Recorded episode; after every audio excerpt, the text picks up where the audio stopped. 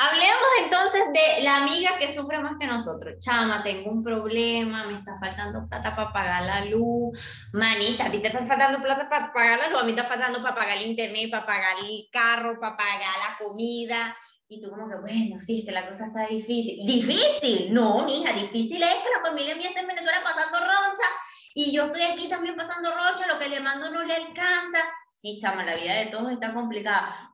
¿Complicada? No, es que tú no sabes nada. Mira, complicado es que... Y por ahí va. Alejandra, Carolina y Saja son tres chicas en sus treintas, quienes a pesar de ser bien maduras para unas cosas, no lo son tanto para otras. Aquí se habla de mujeres con mujeres, por y para mujeres. Únete a esta conversación entre amigas para juntas derrumbar la idea de ser adultas mientras ellas viven su mundo entre pepas y canas. Yo creo, y yo soy una persona que se, bueno, primero que se critica mucho, pero yo me autoanalizo mucho porque en muchas oportunidades yo lo he hecho por mal, pero en muchos, yo lo, yo lo hago es por experiencia, ¿sabes? Como para un consejo de, ve, yo pasé por esto, puedes hacer esto para no sentirte de esta forma. Eh, y en muchas ocasiones yo me he parado, o sea, justo cuando quiero hacer eso, yo me he parado para reflexionar. No estaré siendo tóxica. Mejor dejo que la persona se desahogue, que eche su drama, que se sienta mal, que me eche su cuento. Yo no le doy ningún ejemplo y ya. O sea, buscamos soluciones vamos a orar por eso, vamos a trabajar en función de eso. Les doy ideas, porque ustedes saben que yo quiero que todo el mundo sea millonario, que todo el mundo triunfe en la vida. Y yo le monto negocio a todo el mundo, yo le doy ideas a todo el mundo. Yo soy manager. En el fondo, en el fondo, yo sé que yo soy manager. O sea, es como, como la mamá de las Kardashian.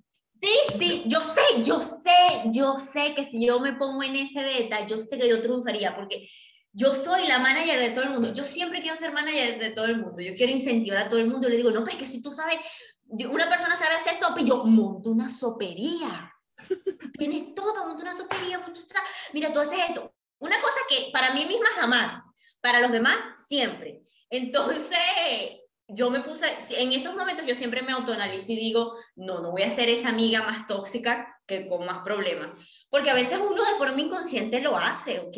Uno de forma inconsciente lo hace. Como les digo, yo no lo hago por, por decir que estoy peor, sino como para dar un consejo de que ya yo atravesé esa situación y quizás mi consejo te ayude, pero al mismo tiempo me pongo a analizar y digo, no, deja que la persona cuente, eche su cuento, se sienta mal lo que se tenga que sentir y tú estás allí para escuchar, porque la mayoría de las veces las personas que te vienen a contar algo es porque quieren sentirse acompañadas, escuchadas, no para que tú les repliques. Eso, eso es bien interesante.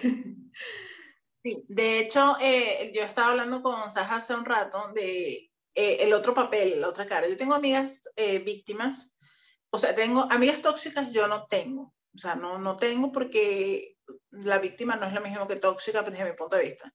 La víctima es esa que todo le sale mal, todo es una tragedia, todo es una... tóxica es, como está diciendo Ale, esa que tú le quieres contar un problema y no te escucha ahí está la toxicidad, no te escuchas porque su problema es mayor que el tuyo. Porque eh, siempre tiene que, eh, tiene que prevalecer lo de ella antes que, que, lo tuyo.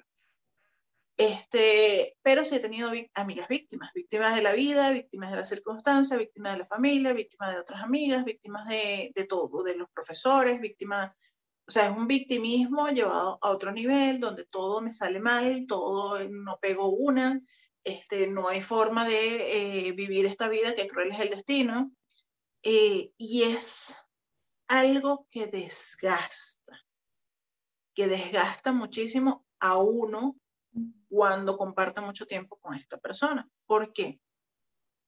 Porque cuando tú estás teniendo un intercambio, una conversación con alguien, es un intercambio de energía, de emociones, de tiempo, de sentimientos, de pensamientos. Y ese intercambio, para que pueda ser a un tiempo eh, fructífero, tiene que ser compartido. O sea, yo te doy, tú me das, tú me das, yo te doy. O sea, tiene que haber una balanza. Pero cuando estamos hablando con esta persona eh, víctima de la circunstancia, ella es la que importa, toda la conversación va girada en torno a lo que le sucede, eh, que es algo que puede ocurrir esporádicamente, pero todo el tiempo lo que produce es que uno se canse, que uno empieza a generar rechazo por esa persona, no querer compartir tiempo con ella, porque si a cada problema que te dice, eh, tú le das una solución y ella te da otro problema, este, y nunca, la, nunca eh, percibe como la, la forma de, recibir ayuda, eh, lo que hace es que uno termina alejándose. Y este, o sea, es una situación que por lo menos a mí me pone como en tres y dos, o sea, como que no sé para qué lado ir, porque obviamente yo no quiero rechazar a nadie por ser quien es. O sea, esa es quien es ella. Ya no me puede dar a mí algo que no es. Esa es su esencia. Y puede ser que en los, en los momentos más duros, y me ha pasado, ha estado para mí, eh, como puede ser, eh, o sea, ha estado para hacer compañía, para seguir hablando de sus cosas negativas, pero ha estado. Claro. Este, entonces, o sea, es lo que tiene para dar. O sea, es la esencia, ¿no? Yo no le puedo pedir a un árbol de pera que me dé naranja. O sea, no, no, no es, es lo que ella tiene para dar. Entonces, ¿cómo hacer para yo no juzgarla, primero, y segundo, para aceptarla? Porque uno, yo he trabajado mucho la aceptación. Yo soy de las, eh, antes, eh, y todavía hoy en día soy de las personas que me gustaría pues, que los demás fuesen títeres que me hagan caso. Sea, de tú te por acá y, por acá, y yo jugar los muñequitos con todo el mundo. Pero no puede cada quien es como es, cada quien tiene su proceso, cada quien tiene, este, y bueno, por mí yo sería, no sería la manager, yo sería la, la, la titiritera, o sea, manejarlos a todos, este, para que sean felices, porque obviamente lo que quiero es que todo el mundo sea feliz, este, pero no, lo he trabajado mucho, entonces, ¿cómo hacer para que esa persona que es así, eh, aceptarla como es, aceptarla como es, este, y ahí es a donde viene el amor propio. Sí. O sea, no, sí, yo puedo aceptar, pero no, no puedo alargar el tiempo en el que tú formas parte de mi vida. O sea, te acepto como estoy, Dios te bendiga, eh, como eres, eh, como estás, eh, lo que piensas, lo que sientes, o sea, que te vaya bien en la vida, pero no te puedo dar más espacio en mi agenda porque me restas y no me sumas. Exacto. Yo creo que a mí me ha pasado, me da risa porque Al es la manager, tú eres como la, ¿cómo se llama? Lo, el que maneja lo...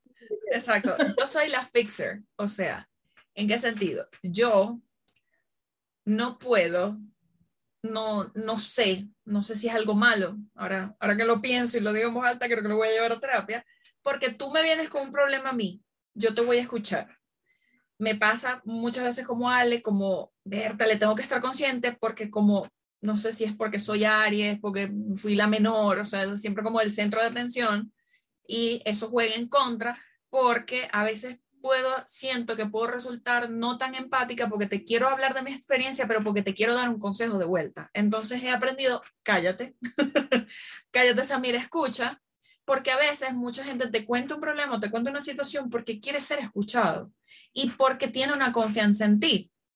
Entonces, eh, ¿qué me pasa? Yo puedo escuchar y yo te voy a aportar una solución. Mira, podemos hacer esto, especialmente si sé que es algo, porque me pasó, y ya ustedes lo saben, si es algo que te está haciendo daño y que de hecho te está imposibilitando vivir. O sea, que dejaste de salir, que ya la depresión te está, o sea, te está hundiendo, que, te están pasando un montón de cosas chimbas y es como, Bertale, llega un punto en que yo no puedo ser simplemente yo como persona, como amiga, no soy un ser pasivo en tu vida. Nunca lo voy a hacer. O sea, si alguien se acerca a mí, yo voy a ser un ser activo en tu vida. Te voy a llamar, puede que se me olvide, puede que no conteste un WhatsApp, pero o sea, yo siempre sé volver, ¿por qué? Porque es como, a veces uno ama como quiere que lo amen. A mí me gusta cuando a mí me dan atención, yo te voy a dar atención y, y, me gusta acompañar a la gente, o sea, ¿sabes?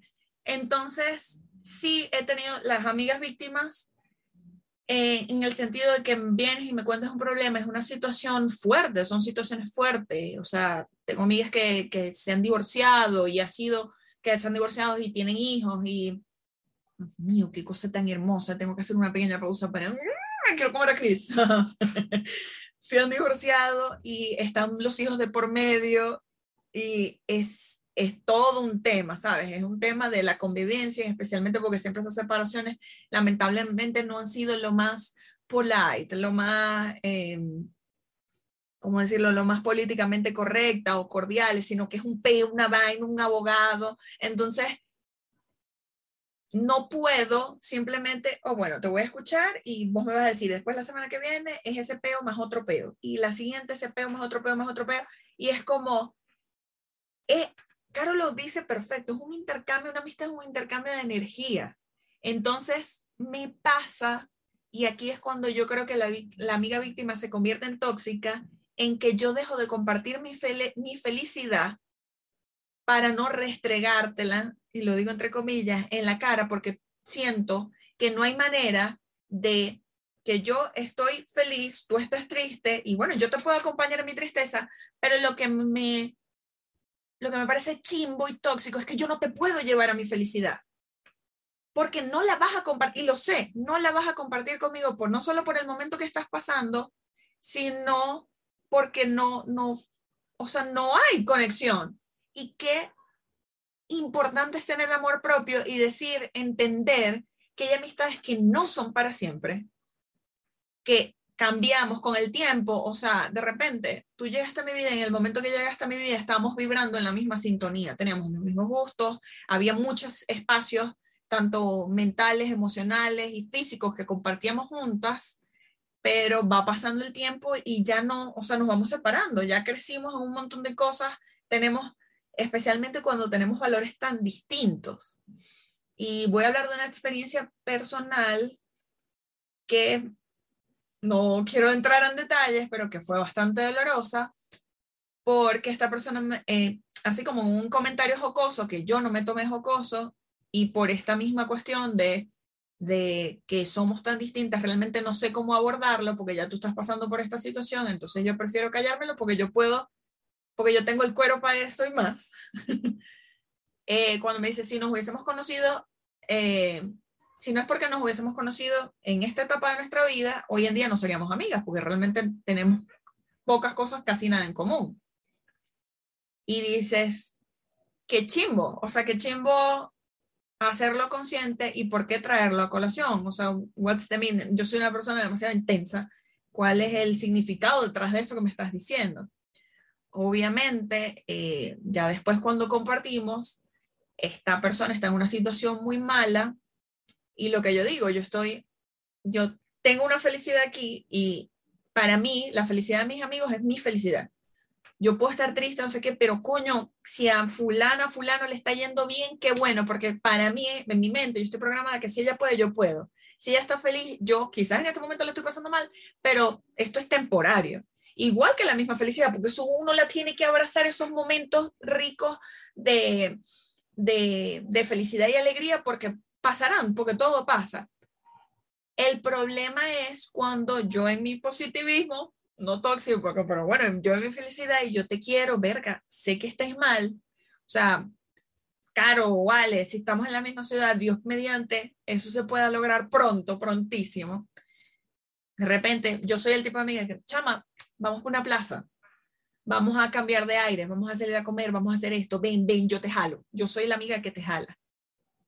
El problema es cuando esta amiga me quiere jalar a su negatividad, quiere jalar a ese cuarto oscuro, frío, en donde nos vamos, vamos a llorar, pero no sabemos, o sea, porque yo puedo llorar, pero mira, yo lloré, ¡ah! me liberé. Ya, vamos a lo siguiente, vamos que sí se puede. Me caí, pero me levanto. Coño, pero me queréis llevar ese hueco. No, no puedo. Entonces, chimbo, especialmente chimbo decirlo en voz alta, pero entonces, si para su concepto de amistad soy una mala amiga, entonces lo soy. O sea, no soy amiga, pues. Y está bien. Y, es bueno hacer las paces con eso, porque nuestra etapa y nuestra amistad sirvió un propósito, nos ayudamos, nos acompañamos en todos los años de amistad, pero uno no puede llevarse, o sea, no, no puede permitir que las otras personas lo hundan, porque una cosa es que tú estés pasando por una mala situación y esto pasa mucho, yo creo que, dígame si no es así, la amiga víctima no ve solución y no quiere solución. O sea, es como yo tengo este problema aquí, me está pasando y, es como, chama, pero ¿y si hacemos esto y esto? O de repente yo no tengo la solución, pero hay que decirlo, pero ¿por qué no buscas ayuda psicológica? Porque yo no te la puedo brindar, yo no soy un profesional. O sea, es que tengo una muela podrida, verga, yo, yo no te la puedo sacar. yo lo que te recomiendo es que vayas a un odontólogo que vean si, te, si te hacen tratamiento conducto o te tiene que sacar la muela. Entonces, en, de nuevo, no, no, no comprendo por qué si tú estás pasando por muchas malas situaciones, muchas malas situaciones, pero alguien te puede ofrecer un alito de quizás una solución, no tomarlo. Es porque no quieres salir allí. Y ojo, no lo comparto, pero siento que es una decisión respetable, pero es una decisión tuya. A mí no me vas a llevar para ese hueco. Entonces... Eso, que tú dices es cierto. O sea, la persona víctima, este, o esa amiga víctima que se, siempre le sale todo mal, eh, tú le das el consejo de que busque apoyo, porque uno no es lo mismo y ni nunca va a ser igual hablar con una amiga que hablar con un especialista en la salud mental. ¿Por qué no es igual? Porque cuando, y esto hay eh, estudios, me acuerdo lo leí, no, no sé dónde, donde te explica que cuando tú hablas con una amiga, tú quieres que esa amiga vea una versión tuya aceptable.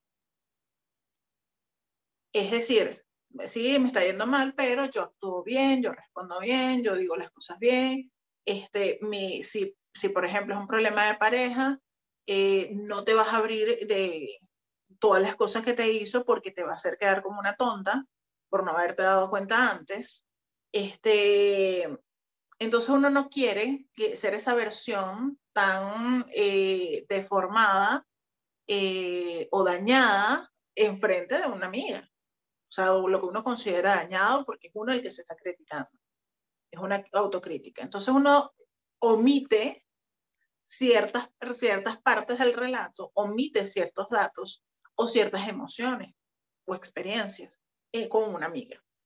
Este, y uno quiere que la amiga eh, simplemente la escuche. No, no está buscando soluciones cuando uno le cuenta a una amiga. Este, en cambio, con el psicólogo es una persona que no conoces, por eso es que siempre dicen, un psicólogo no puede ser tu amigo, si es tu amigo ya no puede ser tu psicólogo. Este, un familiar no puede ser tu psicólogo. Eh, con un psicólogo es una persona que tú no conoces, donde tú puedes expresarte y abrirte más, llorar. Eh, es una persona ahí como que está, es una figura. Entonces uno puede expresarse más. Y esa persona sí tiene las herramientas que uno como amiga no tiene. Ahora, eso, diferenciando eso, nosotras como, como amigas de la tóxica, de la, de la víctima, este, nosotros obviamente queremos aportar una solución. Yo igual como Saja, a mí no me gusta escuchar, no me gusta, es que no me gusta, o sea, no, no soy yo. O sea, que yo te decía que yo voy a hacer el esfuerzo de callarme, no, no pasa. Yo no voy a hacer el esfuerzo de callarme, yo te voy a decir cuál es la solución. Tú la quieres agarrar bien, si no, no la quieres agarrar, obviamente te voy a decir, coño, qué bola, ¿para qué me hiciste perder mi tiempo? me voy a rechazar. En lo personal, a mí me encanta, esa es la característica favorita de, Carolina. Sí. O sea, a mí me fascina ir con un problema y que ella me dé soluciones. Me fascina. Pero sé que no, eso no es para todo el mundo. Y a veces doy un consejo y tengo, tengo, o sea, yo tengo aquí en mi mente una en, en, en particular. Tengo dos en realidad. Una cuando estaba en la universidad, que ella agarraba y decía que ella tenía problemas con todo el mundo o sea, con, su mamá, con sus, eh, sus hermanos, con su pareja, con, con nosotras mismas peleadas. Entonces era, eh, y nosotros le echábamos aire, no, el mundo contra ti. o sea, no te has puesto a pensar que capaz eres tú la generadora de conflicto. O sea, no, no que todo el mundo esté equivocado, sino que eres tú. Este, ella, ella obviamente se dio cuenta porque la, se la agarró mucha, le quedó con la cuestión porque ella siempre contaba que era todo el problema del mundo, no ella. Y tengo otra persona que quiero muchísimo, pero este, uno le da un consejo y es que coño, no lo sigue. O sea, ella elige. Saco roto. Saco roto. Sí, ignorarte o eh, ofenderse porque le diste un consejo. Yo digo, pero ¿qué quieres tú? O sea, que te coma el tigre. O sea, es que es la, o sea, si ya yo te dije una cosa y no la haces, este, porque no te da la gana, ok, pero no vengas otra vez con el mismo tema porque es que no, no, te puedo decir más nada. Y es allí cuando nosotras nos drenamos, porque es drenante, es una situación drenante. O sea, Marica, si tú me estás diciendo que cada vez que haces A sucede B, coño, intenta con C. intenta con D para que no suceda B, o capaz sucede B más, B menos, pero, pero es un resultado diferente, drenante. Sí, no, y hay, situaciones que son difíciles, que son fuertes, que eso solo lo resuelve un especialista. Haz terapia, o sea, ¿por qué tenías tanto hacer terapia? Ah, no, que había empezado terapia, pero estoy yendo cada 15 días, coño, tú necesitas ir terapia todos los días. O sea, es una vaina que, o sea, tu nivel de conflicto actual de tu vida, de tu situación, de lo que está pasando, de lo que estás sintiendo, de lo que vienes arrastrando desde hace años, necesitas ir a terapia todos los días. O sea, no, no es una cuestión de 15 días, de que, ah, una vez a la semana, porque es que no estás en ese momento de ir una vez a la semana. Eso lo tiene que diagnosticar un especialista y tú también tiene que aceptar su arranco. O sea, yo, eh, eh, yo el año pasado tuve un año horroroso. En el momento que lo viví, en el momento que lo viví, yo no tuve tiempo para ponerme a pensar en mis emociones, para ponerme a pensar en lo que yo sentí. Yo tenía que resolver. O sea, yo tenía que resolver, yo tenía que poner la cara, yo tenía que eh, ir para adelante terminó la situación, ya asumí mi barranco, mira, hice, muchas cosas mal. No me traté como me tenía que haber tratado. Me sobreforcé de una manera que no debía haberlo hecho. Asumo mi barranco, busco ayuda. Entonces, ¿por qué la, o sea, el, el victimismo te lleva a, un estado, a una zona de confort? Una zona de confort donde tú te sientes bien eh, recibiendo atención de los demás por tu sufridera. Pero ¿qué pasa? Va a, va a llegar un momento que estas personas ya no te van a seguir apoyando, escuchando, ni, ni, ni dándote en la cabeza para que te sientas bien, porque tienes que pasar al siguiente nivel, que es buscar una ayuda profesional. Este, ¿Por qué no lo hacen? Nada, porque son malos, porque la gente anda en su mundo, porque cada quien es egoísta, la gente es súper mala, que no quiere apoyar. No, sino que cada quien tiene que cuidarse a sí mismo. Uno primero, para poder dar a los demás, uno primero tiene que estar bien. Uno no puede estar eh, mal y ayudar a otros. Y quería traer a colección estas frases de una revista que me encanta, que es de acá de Argentina, se llama Hola La. Este, hicieron un artículo en enero, en la revista de enero, que habla sobre la grandeza, cómo eh, expandir nuestra grandeza como mujeres. Y uno de los puntos, ellos hacen un decálogo, o sea, 10 cosas que uno puede hacer para expandir nuestra grandeza. Y uno de los puntos es, rodéate de personas que te inflen el globo. Elige bien quién va a ser tu burbuja para este 2022. Y acuérdate de que las emociones y las energías son contagiosas. Entonces tenemos que buscar, está bien que esa persona sea así, no, ella no te puede dar algo que no, no está preparada para darte, pero eso no quiere decir que tú tengas que seguir allí recibiendo todo ese negativismo. Uno puede elegir porque uno tiene el poder de elegir siempre dónde quiere estar y con quién estar. Entonces, eh, optemos por rodearnos con personas que nos sumen, no que nos resten.